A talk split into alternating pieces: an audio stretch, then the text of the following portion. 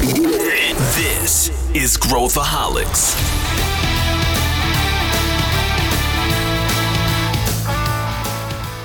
Olá, aqui é Pedro Weigerter, sou o CEO da ACE e esse é Growthaholics, o podcast para quem adora inovação e empreendedorismo. A gente vai mergulhar hoje no tema das comunidades. Pois é, tem muita gente hoje falando sobre a importância das comunidades dentro das estratégias de negócio, das estratégias de crescimento das empresas, e a gente vai debulhar esse assunto com duas feras de mercado e eu tenho certeza que você vai tirar vários insights.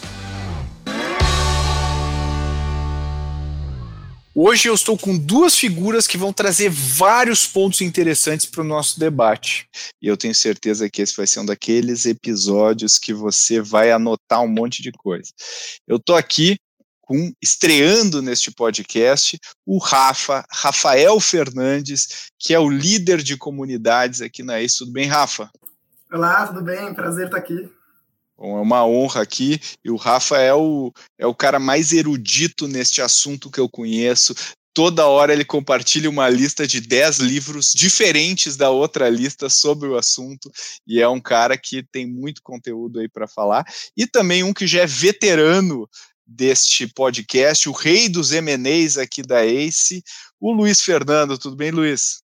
Tudo bem, Pedro? Rafa, bom estar de volta aqui. Olha, Pedro, os últimos episódios já foram desafiadores, mas esse com o Rafa aqui vai ser bem difícil. Não, o Rafa, o Rafa sobe, sobe a régua, mas vamos entender esse episódio como uma comunidade aqui de três pessoas gerando este conteúdo para os nossos ouvintes. E para começar, para abrir os trabalhos, Rafa, queria te perguntar o que é uma comunidade? Qual, né, como, como que a gente caracteriza uma comunidade? Todo mundo fala, mas na, na hora de definir, o que, que a gente pode uh, uh, ajudar aqui quem está ouvindo?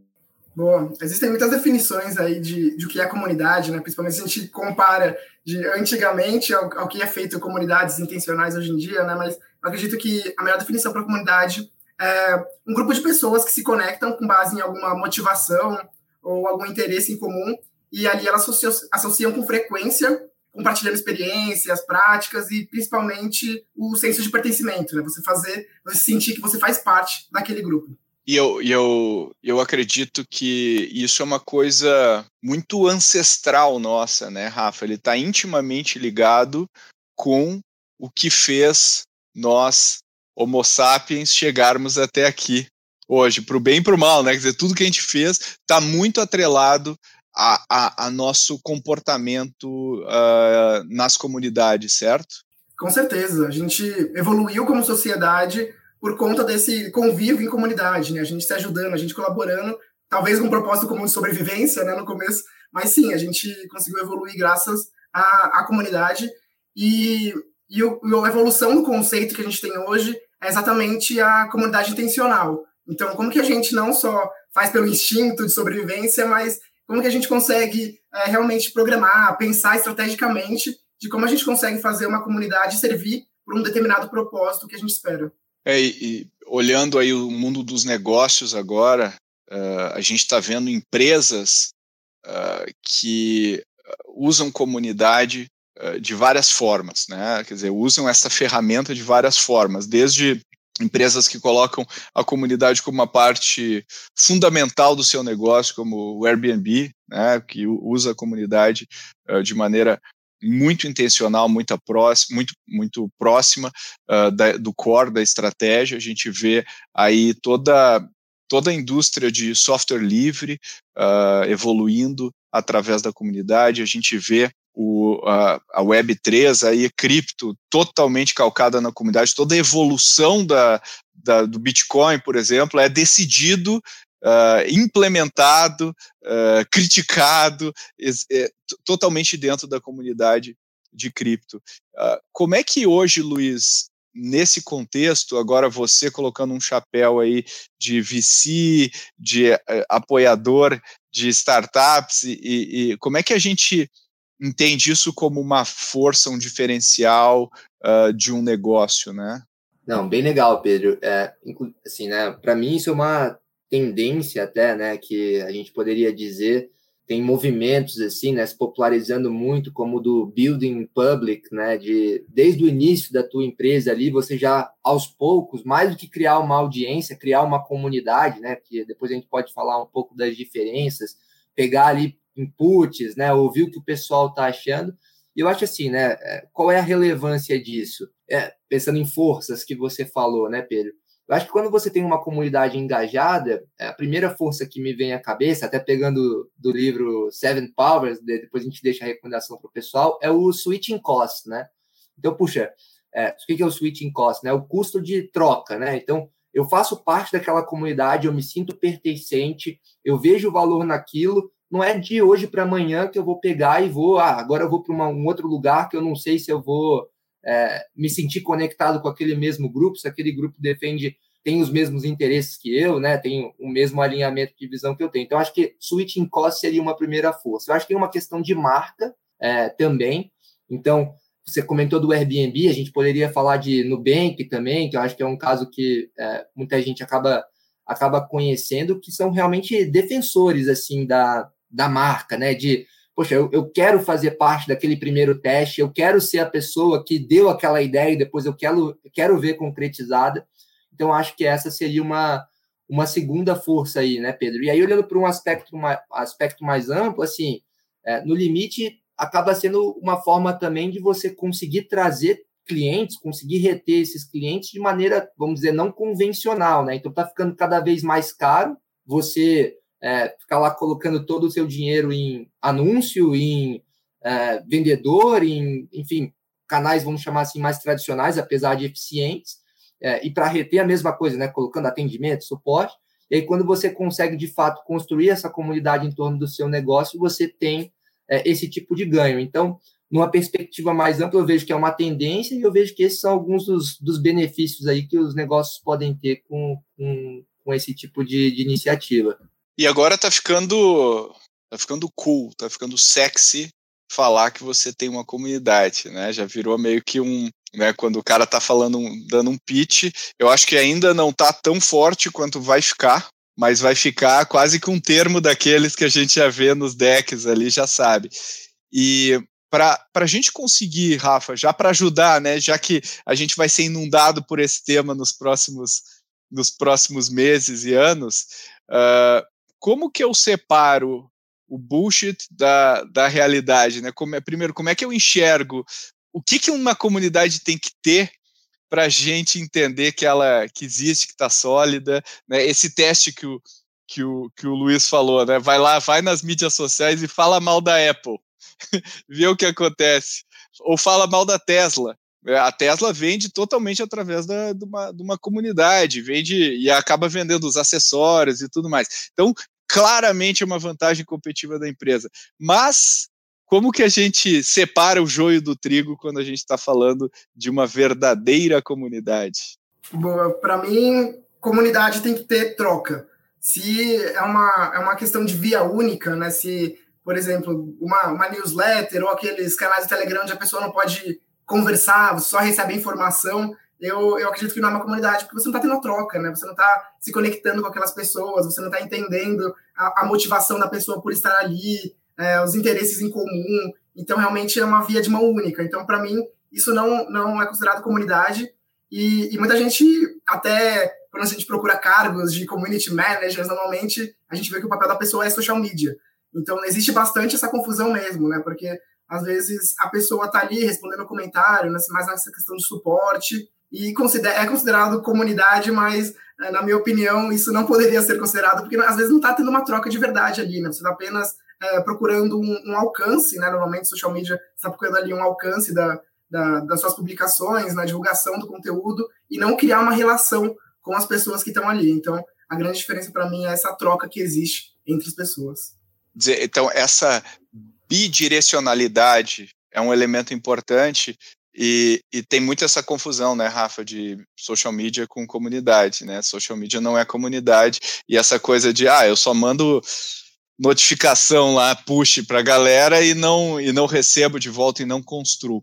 E nesse contexto, o que, que faz um community manager? E, e quando a gente está pensando assim naquelas comunidades mais fechadas, tipo um grupo de WhatsApp ou o que quer que seja, fica talvez mais uh, uh, seja mais didático você explicar. Mas quando a gente está falando de uma comunidade totalmente descentralizada, né, e, e tipo uma, não sei, uma Tesla, uma Apple, como que eu é, penso sobre essa função, esse papel de community manager?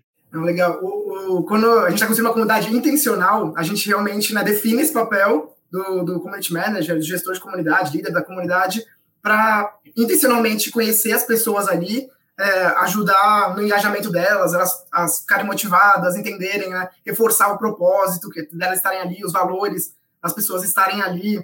É, também tem uma questão de educação né, do público também, então o público entender esse é um espaço seguro para eu compartilhar notícias, para eu expor minhas dores, que outros vão me ajudar, enfim, tem todo esse papel ali de, de gestão mesmo é, dessa comunidade. Né? Agora, quando a gente fala de ambientes mais amplos, mais abertos, é, nem sempre existe esse papel muito, muito nitidamente. Né? A gente vê até, você citou, né, a Apple, por exemplo, é, não necessariamente a Apple tem aí vários community managers, líderes de comunidade é, falando para as pessoas defenderem sua marca, né? Isso foi acontecendo de uma forma natural, as pessoas se interessarem por aquele é, assunto, por aquele interesse em comum e começarem a tentar se organizar é, de alguma forma para conseguir defender a marca, promover a marca, enfim, trocar conhecimento sobre isso, né? E por aí existem várias outras, né?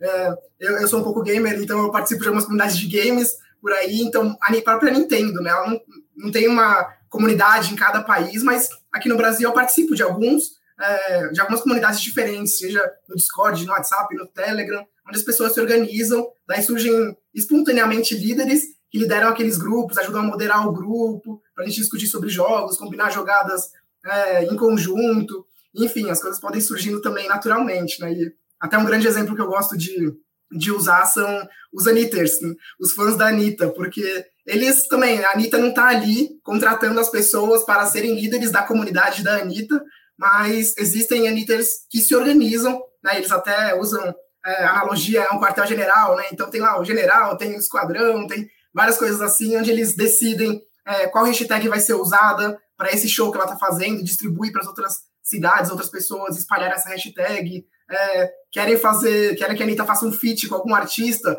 eles vão lá e combinam de todo mundo ir na página desse artista pedir para ele fazer um feat com a Anitta. Então, é uma coisa super organizada e naturalmente, assim, por, por amor, sabe? Pelo, pelo interesse em comum de, de, de gostar desse artista, né, que é a Anitta.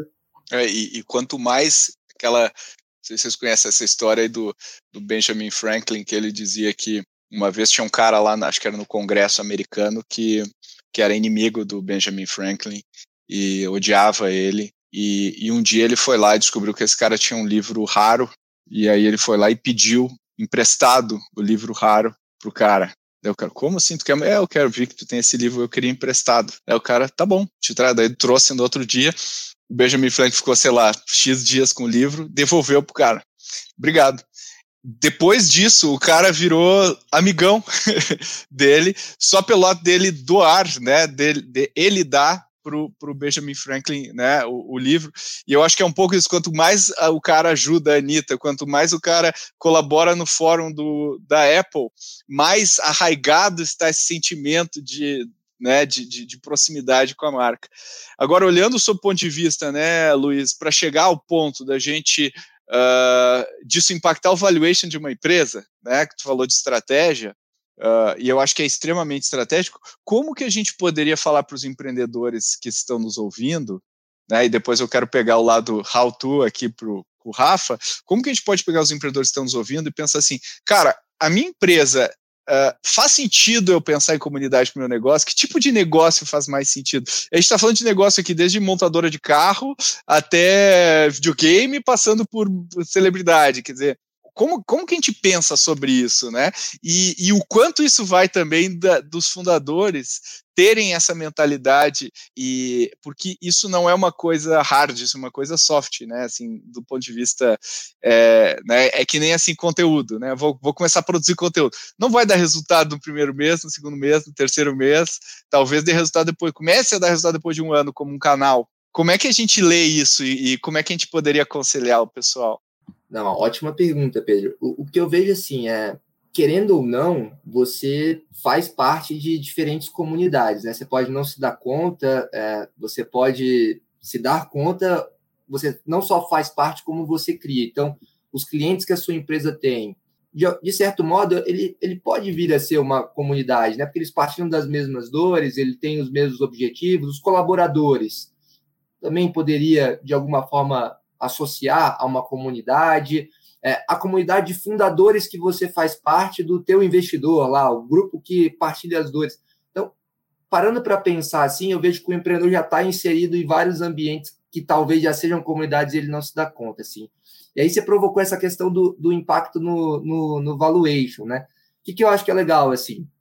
É, uma, uma, iniciativa que eu tenho visto bastante os empreendedores fazendo com essa guerra de talentos, por exemplo, tá super difícil é, contratar, tá super difícil você reter. O que, que o pessoal tá, tá desejando? Poxa, vamos começar a criar um ambiente onde, desde antes dessa pessoa é, vir a fazer parte do meu time, ela já começa a ver que divide dos meus mesmos valores, que ela já tem é, objetivos em comum com o que a gente tem, que ela vai ter exposição a novas, é, novos desafios, novas tecnologias e que a gente aqui também está exposto. Então, eu tenho visto, por exemplo, como uma ferramenta de atração. Então, vamos construir conteúdos, vamos construir fóruns, vamos construir academies, tudo isso para facilitar. Então, se uma, um, um, dos riscos que a gente tem quando está avaliando o negócio é esse empreendedor ele consegue atrair boas pessoas, então comunidade a, ajudaria aí. Reter a mesma lógica, né? Então, assim, depois que esse cara entra, o que, que você faz? Você só bota lá, é, início do mês você paga o salário dele, coloca os to-dos e assim vai, ou você tem outras iniciativas para ele se conectar? Tem um evento de final de ano, tem uma comemoração, tem um review da, do, do último quarto. Então, assim, na retenção eu vejo que isso acaba funcionando bastante. Pô, você vai fazer uma descoberta de uma nova funcionalidade. Como é que você vai fazer? Você vai conversar um a um ou você às vezes vai reunir algum grupo de clientes ali para ver o que, que, eles estão trazendo. Então, no aspecto de produto, isso, isso pode ajudar também, não só em novas, mas também em, em revisitar o que você já tem construído, né? Então, acho que esses são alguns exemplos, Pedro, que é, eu acho que vale mencionar para o pessoal. Assim, acho que na planilha dificilmente você vai ver uma linha lá, né, de comunidade, vai trazer isso a valor presente e vai mexer na sensibilidade para aumentar ou diminuir a, o, o valuation que você está disposto a pagar. Mas eu vejo que o, a, as comunidades permeiam todas as premissas que você tem para conseguir modelar e aí sim é, conseguir fazer esse processo que eu acabei de mencionar. Então, essa é um pouco da minha visão de como a, as comunidades impactam essas premissas todas do negócio. É, e, e, tem esse elemento assim de que eu, que eu mencionei lá, assim, uma vez eu começando, eu tenho que eu tenho que ir até o fim nesse processo. E aí, Rafa, falando em começar, como que a gente, né, tem muita metodologia por aí, mas como que a gente pode pensar em nos passos que eu preciso tomar para criar uma comunidade para o meu negócio? O que que eu o que, que eu posso fazer, né? Qual é o passo a passo aí? Eu sei que para cada fórmula tem vários casos que não usaram a fórmula e se deram bem, né? Mas e, ou, ou aquela coisa da que nem branding, né? Assim, 90% dos cases de branding Uh, uh, são, são empresas que não usaram nenhuma metodologia de branding, a gente faz uma engenharia reversa dos cases para explicar, né? Tipo, o Google não pensou no logo, a, a Nike não pensou no logo, agora a gente pensa na marca, mas com uma engenharia reversa. Eu acho que comunidades tem várias que têm essa mesma característica, mas o que, que a gente poderia dizer assim que já é comprovadamente passos que alguém poderia tomar para criar essa comunidade? Bom, eu acredito que quando a gente fala em comunidades, a gente está falando de pessoas. Então, o primeiro passo a se fazer é olhar para as pessoas. Tem, tem, tem um texto famoso do Michel Beckman que ele, que ele fala Start with Who, né, que até contrapõe um pouco né, o famoso comece pelo porquê do, do, do, Simon Sinek, e ele fala que, ele argumenta bem isso, né, que a importância de, de você entender aquelas pessoas ali que estão naquele ambiente para você conseguir fazer um ambiente em que elas queiram ficar, né, que seja, é, que as pessoas se identifiquem de alguma forma, porque a conexão entre as pessoas que estão ali às vezes é muito mais importante do que, às vezes, o próprio propósito né, de uma marca, de uma empresa, porque a qualidade dessas, dessas relações entre as pessoas que vão conseguir sustentar esse negócio, né? Como a gente já citou aqui várias vezes na né, questão de retenção, recomendação, enfim, é, criar fã da marca, defensor da marca. Então é muito importante você olhar para quem que você está é, fazendo essa comunidade, né? Uma, uma, e, e, além disso, se você está fazendo uma comunidade intencional, é olhar também o propósito, né? Então, por quê? Por que, que eu estou fazendo? Qual é o propósito que eu quero com essa comunidade? Qual é o valor que essa comunidade vai gerar para essas pessoas e que tipo de valor é, a marca vai gerar para essas pessoas e que tipo de valor também essas pessoas vão gerar para a marca, né, para a empresa também. Então, é, se fosse para escolher assim por onde começar, eu optaria para começar entendendo quem são essas pessoas e depois você entendendo qual que é o propósito que essa comunidade vai gerar. É, e aí, assim, colocando é, o Rafa, ele traz a prática e a, a teoria também, né? Muito legal. É, eu vou dividir um pouco assim num caso mais empírico, assim, da prática mesmo, que eu acho que é, conversa muito com o que o, o, Rafa comentou, que eu acho que é ser genuíno, né? Então, às vezes, você não tem lá o framework para criar a comunidade, você não sabe exatamente qual é o passo a passo, mas quando você faz aquilo realmente, é, porque você acredita, né, que você realmente quer que aquilo dê certo, você colhe, colhe os frutos, né? Eu, eu vou dividir com vocês um caso, é, talvez em outros podcasts já tenha até comentado sobre isso, mas eu, junto com alguns outros colegas, montei o Emerging VC Fellows, né, que é uma comunidade do pessoal que trabalha nos fundos, nas gestoras e por aí vai. E aí, assim, a intenção era, pô, a gente tinha dores em comuns, né, em comum, vamos começar a trocar para a gente se ajudar, era essa essa a intenção. E aí, logo quando a gente começou a botar as coisas de pé, a gente começou a ver que, puxa, tinha gente querendo entrar, que não era só quem estava dentro já, então tinha um, um, um, outro job to be done, assim, que a gente precisava fazer. E aí, até numa dessas idas, né, Pedro, de negociar M&A, eu, eu, eu fui para Curitiba, é, e eu acabei conhecendo, nesses tempos pandêmicos, é, duas pessoas que eu só conhecia até então por conta das trocas lá no, na comunidade, né? E a gente combinou de jantar, e aí, no que eu cheguei nesse jantar assim, primeira coisa que eles falaram, nem deram boa noite direito. Peraí, o que está acontecendo aqui, né? Aí vieram com uma cartinha, aí eu abri aquela cartinha. Luiz, muito obrigado pelo que vocês estão construindo. Que, nossa, eu consegui o trabalho na indústria por conta do, do que vocês desenharam é, é, dentro do Emerging VCs. Eu estou agora indo para uma outra posição aqui no fundo, graças ao trabalho. E, assim, nunca que eu coloquei lá como uma meta de quando eu for para Curitiba e conhecer as pessoas pessoalmente, eu espero receber uma coisa dessas, né? Então, assim, acho que esse fator ser genuíno, né, Rafa, que acho que na teoria aí do Start uh, with Who é fundamental, né? Não, não, não tem como. Então, só um relato empírico aí que eu já presenciei, que eu acho que traduz bem isso que o Rafa comentou. E esse relato é, também traz bastante a, a importância da, das relações né, e das experiências criadas para se construir a comunidade. Então, como, como eu disse, né, a qualidade das conexões que vão ajudar a manter, que às vezes até ser mais forte que o propósito, é, quando a gente pensa em comunidade intencional, a gente também pode fazer experiências intencionais, né? Então, como que a gente vai construir experiências que vão potencializar a conexão dessas pessoas, que vão potencializar o sentimento de pertencimento dessas pessoas nesse grupo. Então, quando a gente fala de comunidade, também acho super importante a gente pensar em como que a gente vai construir essa parte de experiências, relações, conexões e interações entre as pessoas ali dentro. É muito interessante isso que tu falou, né, Luiz? Porque eu não sei se o Rafa certamente, como erudito no assunto, já deve ter lido, mas o livro do, do Steven Johnson que se chama Emergência, e nesse livro ele fala sobre organismos emergentes, ou seja, organismos que se organizam bottom-up, não top-down. Então ele fala assim, tem um fungo numa, num, num, numa pedra, e aí, de acordo com o sol, né, onde o sol bate, o fungo automaticamente se organiza para maximizar uh, né, a umidade e tudo mais. Então não tem um fungo líder lá que fala, galera, todo mundo para o lado direito da pedra. Não, existe isso. Quer dizer, a comunidade tem uma característica bottom-up, né?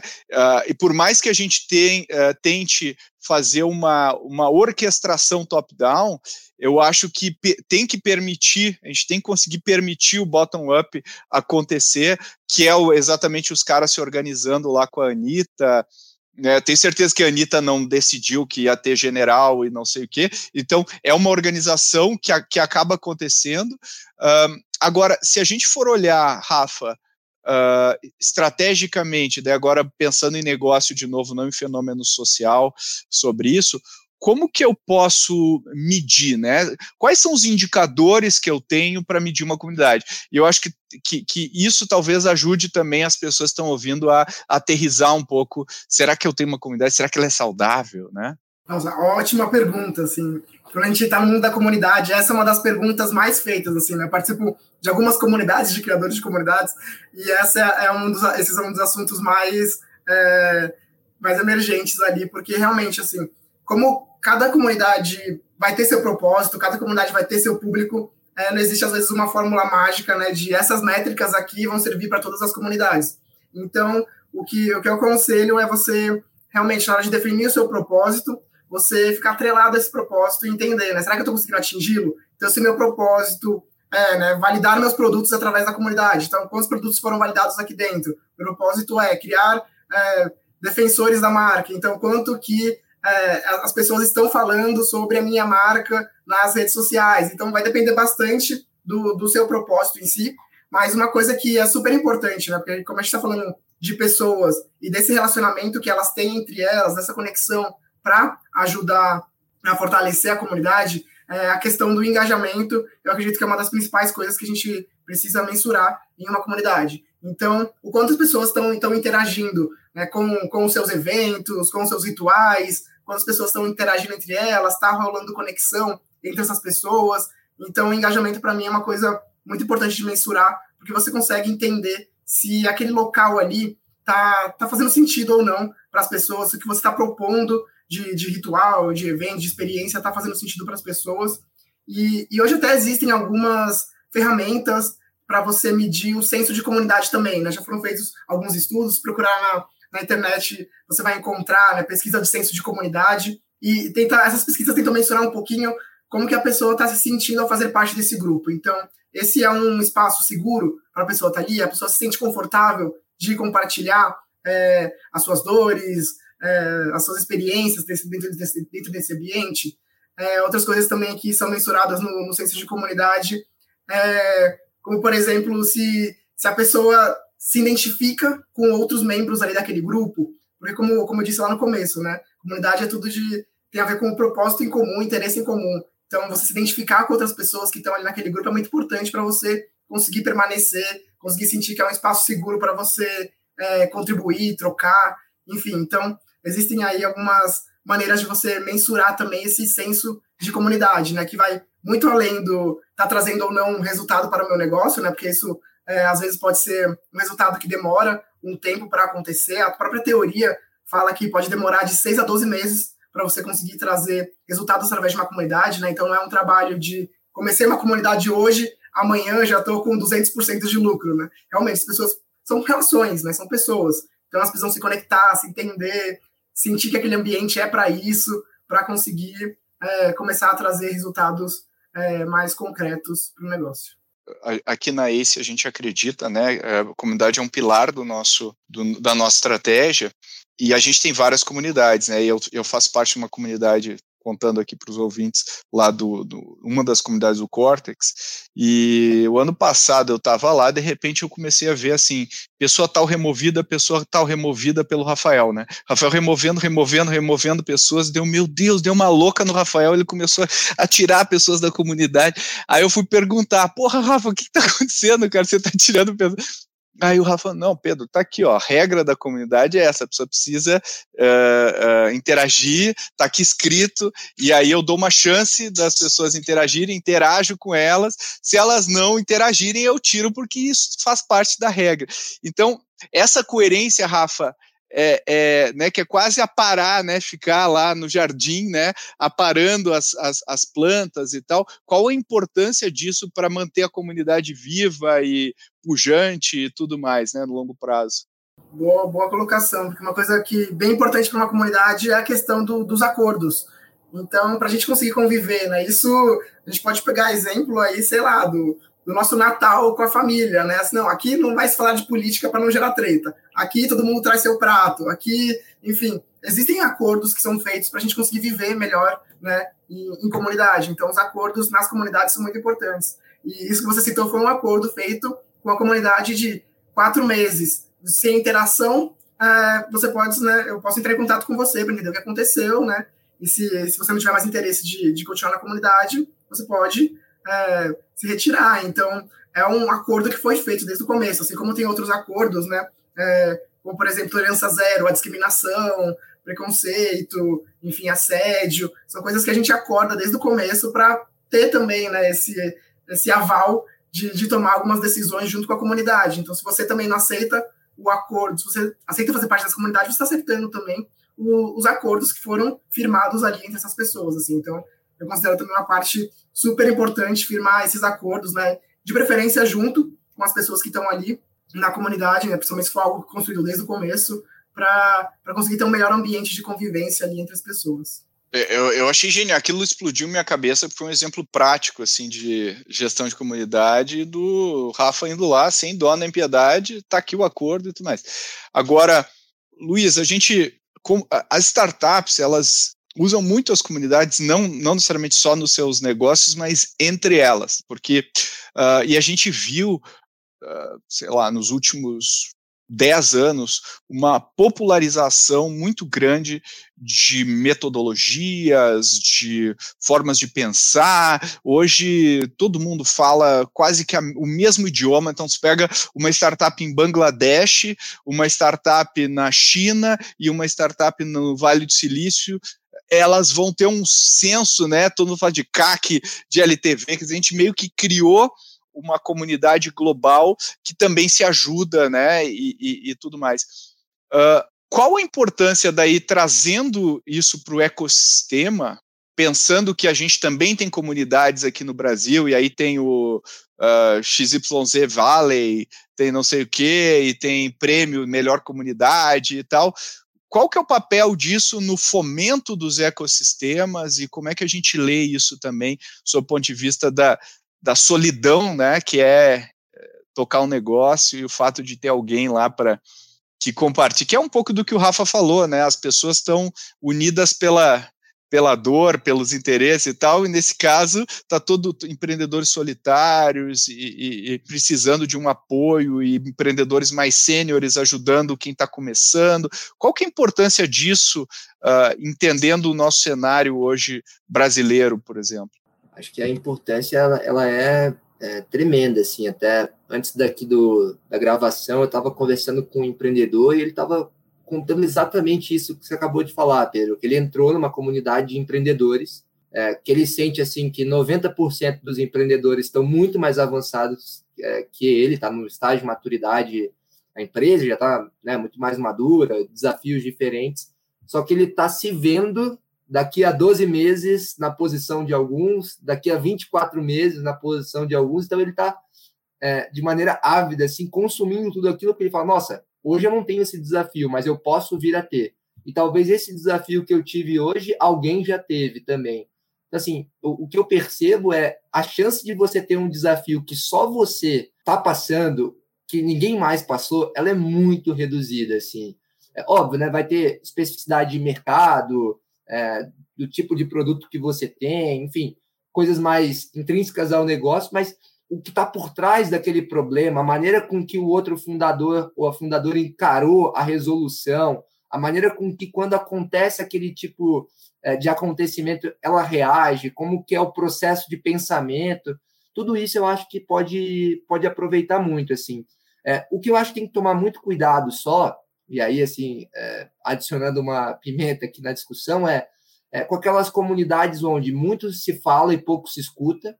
Então, principalmente essas mais abertas, que não tem um Rafa lá removendo o pessoal, é um querendo se promover em cima do outro, e aí não agrega em nada. Ou então, aquela pessoa que é, parece que sabe muito bem a dor que você está vivendo, mas não sabe, e aí você acaba né, se contaminando com aquele tipo de relato que, na verdade, é muito pouco aplicável, é, para você é muito mais assim um canto da sereia do que efetivamente uma vivência. Então, eu coloco também esse ponto de atenção, mas a importância, se bem construída, se, se bem aproveitada, eu acho que ela é tremenda, eu acho que facilita bastante. Eu acho que ninguém constrói uma empresa é, de sucesso sozinho, parece um clichê, mas quando eu digo sozinho, não é com um colaborador só, não é só com os clientes, eu acho que são com essas pessoas também que fazem parte da nossa rede de apoio, sejam outros fundadores, sejam pessoas que prestam serviço, sejam pessoas da família. Então, eu acho que tudo isso que é, é ingrediente aí para conseguir fazer a empresa decolar, né? É, eu, eu acho. A gente, aqui na ACE, a gente, até hoje os founders lembram disso. Eu, eu brincava assim que empreender é muito solitário e a gente é órfão, a gente não tem para quem recorrer, não tem pai nem mãe quando a gente está empreendendo, né? A gente está sozinho lá. E aí eu brincava que a ACE era um orfanato. então a gente acolhia os órfãos e dava um senso de estrutura e, uma, e, um, e um modelo de apoio né, para esses empreendedores. E até hoje eles têm vínculos Uh, muito fortes entre si, especialmente aqueles empreendedores na época que a gente estava fazendo a aceleração e ela era presencial, né? A gente fazia, era muito intensa a experiência e, e eles passavam por essa experiência muito intensa uh, juntos. E isso criou vínculos com eles tão fortes, né? Que até hoje uh, que, que, é o equivalente aos amigos que a gente faz na, na faculdade, na, etc, etc, né? Então, acho que isso, esse é um elemento que, que, que une, né, as pessoas e, e, eu acho muito legal, muito bonito ver isso uh, acontecendo.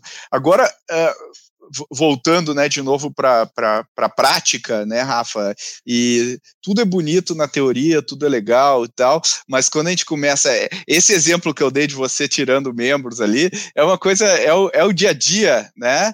Uh, mas ninguém fala muito sobre, sobre esse tipo de coisa, né? A gente só pensa de maneira talvez mais abstrata sobre comunidades. E que erros normalmente as pessoas, né? Você já falou, porra, cara acha que vai dar resultado rápido, uh, né? É uma via só, não é duas vias. Mas que outros erros a gente tem especificamente na gestão de comunidade uh, que a gente pode uh, falar aqui para o pessoal? Acredito que um deles está bem relacionado com, com o que eu falei, que é importante para começar a criar, que é não conhecer direito as pessoas que estão ali, né? Então, é, você começar a oferecer coisa para as pessoas ali que não são do interesse delas, então, isso pode é, gerar bastante saída das pessoas, da, da comunidade, é, não ter acordado também bem o, o que, que, pode acontecer ali dentro, o que, não pode. É, participa de várias comunidades, né, tanto por interesse quanto por, por, por, por, estudo mesmo de cases. E assim, o que eu vejo de, de comunidades de pessoas que saem porque não concordam com alguma coisa que está sendo dita ali, que as pessoas estão fazendo, é enorme. Assim, então, essa definição dos, dos acordos de, de convivência na comunidade é muito importante, se não bem definidos também vai gerar uma grande saída das pessoas ali. E, e assim, somos pessoas, né? E a gente sabe que gera conflito entre as pessoas às vezes, assim. Então, também é muito importante ter esse olhar também para a gestão do, do conflito. Porque vai acontecer, às vezes, de pessoas se desentenderem, às vezes falar uma que a outra não gostou, e como ter essa delicadeza de você conseguir é, falar com as pessoas e, e manter aquele ambiente, continuar mantendo aquele ambiente seguro, porque isso pode, de certa forma, às vezes assustar as pessoas, né? Nossa, então eu não posso falar sobre isso porque todo mundo vai ficar bravo, vou arrumar briga, enfim. É, lidar com, com pessoas é, sempre tem né, os seus é, nuances aí, então é, ter, ter uma pessoa que seja dedicada para ter esse olhar para a comunidade também é fundamental, né? A gente falou aqui de comunidades orgânicas que surgem sem ter necessariamente um líder de comunidade, assim, mas se você quiser criar uma comunidade intencional, é super importante sim o papel dessa pessoa que vai gerir ali a comunidade, estar tá de olho, fazer todo esse, esse papel dos bastidores também, né? Então, assim como a gente citou aqui, né, de, de tirar as pessoas dos grupos, não foi simplesmente isso, né? Então, teve todo aquele trabalho de conversar com as pessoas uma por uma, entender qual que é a situação daquela pessoa, será que é por falta de tempo, será porque não está gostando de alguma experiência que está ali, né? Vamos conseguir adequar ou não? Ah, então tá, então acho que é o momento de você sair sim da comunidade porque né, a gente não vai conseguir oferecer o que está ganhando nesse momento, enfim, todo esse trabalho de, de cuidado com, com as pessoas, assim, que se não existir também pode ser um, um grande erro. É, é, eu, eu acho que tu falou um ponto aí que eu acho super importante, Rafa, que é gerenciar a comunidade é um full-time job, né? Não é um. É, é, é, bem mais intenso do que parece. Esse, né? Não é só criar o grupo e, né? Que nem eu falo que é o, é o, é o campo dos sonhos. Vocês são novinhos, vocês não lembram desse filme, mas o Kevin Costner tem um filme que é o Campo dos Sonhos e aí que é, um, é uma história que ele que ele uh, enfim, recebe um, um, um chamado do, do, do, além, e ele fala que se ele construir um campo de, de beisebol no meio do nada, assim, no interior dos Estados Unidos, uh, as pessoas virão e, e, e, lotarão o estádio dele, né? Daí tem, se você construir, elas virão, esse é o, é o recado. E aí o Kevin Costner vai lá na fé e constrói e as pessoas vêm. Infelizmente, a vida real não é a vida do Kevin Costner. Né? Se você construir, elas não virão. Isso se aplica para todas as realidades do marketing. Então, precisa trabalho, precisa energia. Uh, de repente, uma hora ela ganha vida própria e você tem menos trabalho, mas ela é bastante intensa a jornada, né? E aí, Luiz, me veio uma, uma um pensamento aqui de algumas, uh, alguns negócios que primeiro eram comunidades e depois viraram negócios, né? Porque eu acho que também existe esse elemento de, peraí, gente, tem um monte de gente aqui uh, que é, sei lá, vegana, e, e, porra, não tem uma comunidade legal para veganos fitness, por exemplo, veganos que gostam de malhar e precisam consumir proteína suficiente. Porra, vou criar uma comunidade cria comunidade, de, daí você sente, né, é uma quase que uma validação, né, porque você vai estar lá dentro do universo desse público, porra, esse é o produto que esses que, que essas pessoas precisam. Também é uma abordagem de validação até certo ponto, certo, Luiz? Eu concordo 100%. Às vezes começa como, como um blog, começa como um grupo, e aí você vai vendo, nossa, é, isso aqui está crescendo, isso aqui tá, o pessoal tá, tá trazendo coisas que talvez nem quem criou imaginava. Puxa, isso aqui tem potencial de ser muito maior. E aí, poxa, é aquela coisa da validação, né? Você percebe que vale com pouco dinheiro, pouco recurso, você percebe que validou, poxa, agora eu vou dar é, bastante ênfase nisso para conseguir deslanchar, né? É, e eu acho assim que até o, o próprio caso, que nem eu mencionei antes, do, do Emerging, foi um pouco isso. Assim, acho que a gente está em vias lá de formalizar cada vez mais a associação. Pô, fizemos um estudo legal aí, contou com parceiros, tem um roadmap de futuro super legal. E no, no, no início de tudo, a ideia era vamos trocar experiência, sabe? Então, eu já tive a oportunidade de analisar negócios também que, que surgiram dessa forma.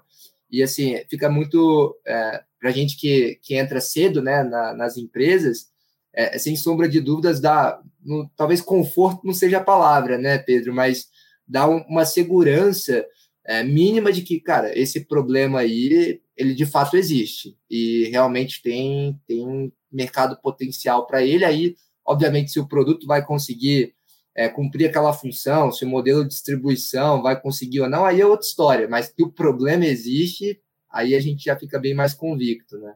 É, e, a outra forma de validar também é entrar em comunidades que já existem e, e, e, ler a comunidade, assim como forma de distribuir também, né? Tem startups que, que vão lá nas comunidades, entendem, pô, pô isso aqui é a, é a, dor da galera. Também, eventualmente, você não precisa criar do zero, mas você, sendo um membro de várias comunidades, você vai pegar vários insights do que, que pode fazer sentido uh, ou não. Então, para a gente encerrar aqui o nosso, estamos chegando no final, e esse é um papo, eu tenho certeza que trouxe muitos insights, eu ficava mais tempo, que eu adoro esse tema, e esse é um tema crítico aqui, como eu falei para esse, a gente tem uma estratégia muito focada uh, em comunidades para vários públicos que interagem com a gente. Que dicas que a gente pode dar né? Assim, primeiro, Rafa, para todo mundo que está pensando em comunidade, assim, dicas de alto nível, assim, que as pessoas, né, podem pensar melhor sobre o tema. E para o Luiz também, né, uh, como que a gente já falou, né, de como aproveitar as comunidades aqui, mas como que sendo um empreendedor a gente pode pensar estrategicamente sobre isso? Né? Então vamos começar pelo Rafa aqui. O que, que você que que você diria, Rafa? Diria para começar, assim, se você tem alguma ideia é, de, de, criar uma comunidade, assim, assim como o Luiz citou, né? às vezes nem, nem precisa ser a intenção ali de formar um negócio, enfim, mas é um ótimo espaço para você trocar ideia, é, criar em conjunto, validar, é, enfim. A gente vive num mundo cada vez mais complexo, com problemas mais, mais complexos, e eu acredito que só a inteligência coletiva vai conseguir ajudar a gente a passar por tudo que a gente está passando, assim. Então, ter um grupo de pessoas, justamente, né, diversas, onde as pessoas podem ali trocar ideia, ser um espaço seguro para elas criarem em conjunto, é, pode ser incrível, assim, para o seu negócio, para sua marca, ou, ou simplesmente para o seu conhecimento, para o seu autoconhecimento, enfim. Sou meio suspeito, né, para falar sobre comunidades, mas eu acredito que pode ser a chave aí para você é, resolver algum dos seus problemas. Então, comece. E comunidade nada mais é também do que ah, alguns testes. Assim, você vai ter que reunir aquelas pessoas ali para ver o que, que vai surgir daquelas pessoas. Né? Não existe uma fórmula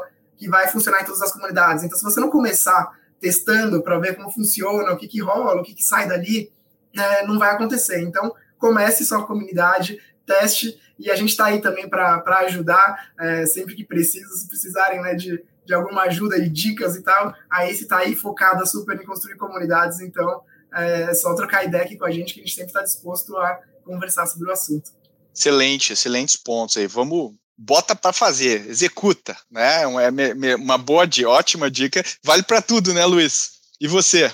É, eu, eu, diria assim, no, a minha é esteja disposto a ouvir, né? Então, assim, você está é aquilo que você falou lá no início, né? Tem essa bidirecionalidade, né, Pedro? Então, se você vai querendo só falar, só mostrar o que você quer fazer, só colocar o que você tem a ganhar, você não vai tirar é, proveito. E aí não adianta ter gente tentando construir a comunidade para você, não adianta você estar tá em 50 grupos do Vale A, B ou C, do fundador A, B ou C, se você não estiver disposto a ouvir, aprender, trocar é, questionar coisas que para você pode ser é, dadas, né? Assim, que você considera é, verdades absolutas, tem que estar disposto a ouvir, se questionar.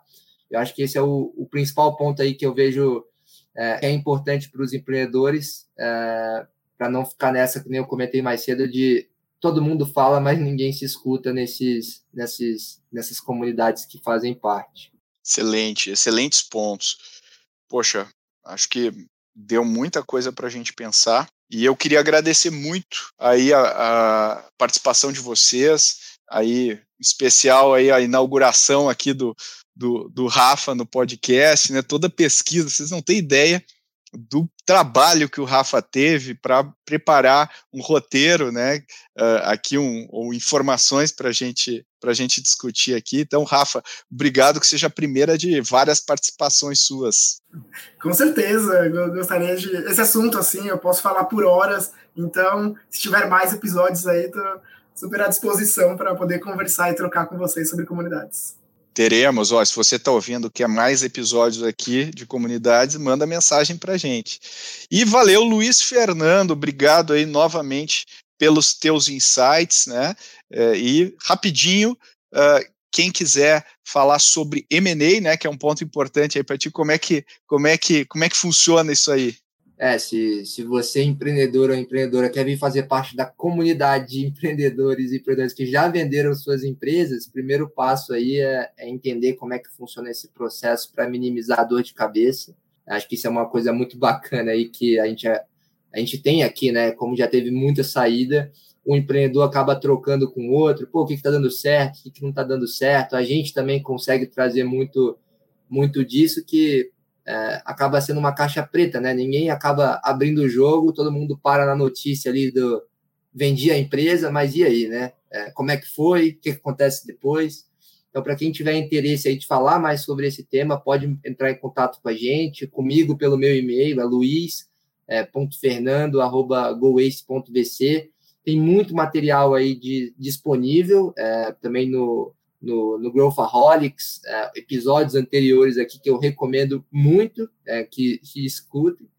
É, e aproveitar para agradecer também, Pedro, o convite aí de estar mais uma vez aqui, e pelo Rafa, é, pela aula, já anotei vários pontos aqui para é, botar em prática nas comunidades que estou tentando botar de pé e das comunidades que eu faço parte também. Excelente, gente. Valeu e até o próximo episódio aí. E aí, gostou desse episódio? Tenho certeza que você tirou pelo menos um insight dessa conversa que a gente acabou de ter. Se você quer mergulhar um pouquinho mais sobre as tendências de marketing para 2022, a gente gravou um episódio muito interessante onde a gente aborda com detalhes o que a gente acredita que vem por aí. Vai lá na série sobre tendências que a gente gravou no final do ano passado e pega o segundo episódio onde a gente fala sobre marketing. Eu tenho certeza que você vai gostar se você ainda não ouviu. E se você gosta do Growthaholics, não deixe de indicar para os seus amigos e amigas. E eu sempre peço aqui para você compartilhar o Growthaholics com a sua rede, com seus amigos, com as suas amigas. E hoje eu vou pedir para você enviar esse episódio para uma pessoa que você acha que pode se inspirar com esse conteúdo. Vai lá, é rapidinho e ajuda muito a gente. Também nos ajuda muito se você avaliar com cinco estrelas o podcast lá no Apple Podcasts ou no Spotify. Isso sobe bastante a gente no ranking. E, obviamente, se você tem sugestões ou simplesmente gostaria de mandar uma mensagem para a gente, manda para podcast.goace.vc e eu prometo que a gente lê todas as mensagens. Até a próxima!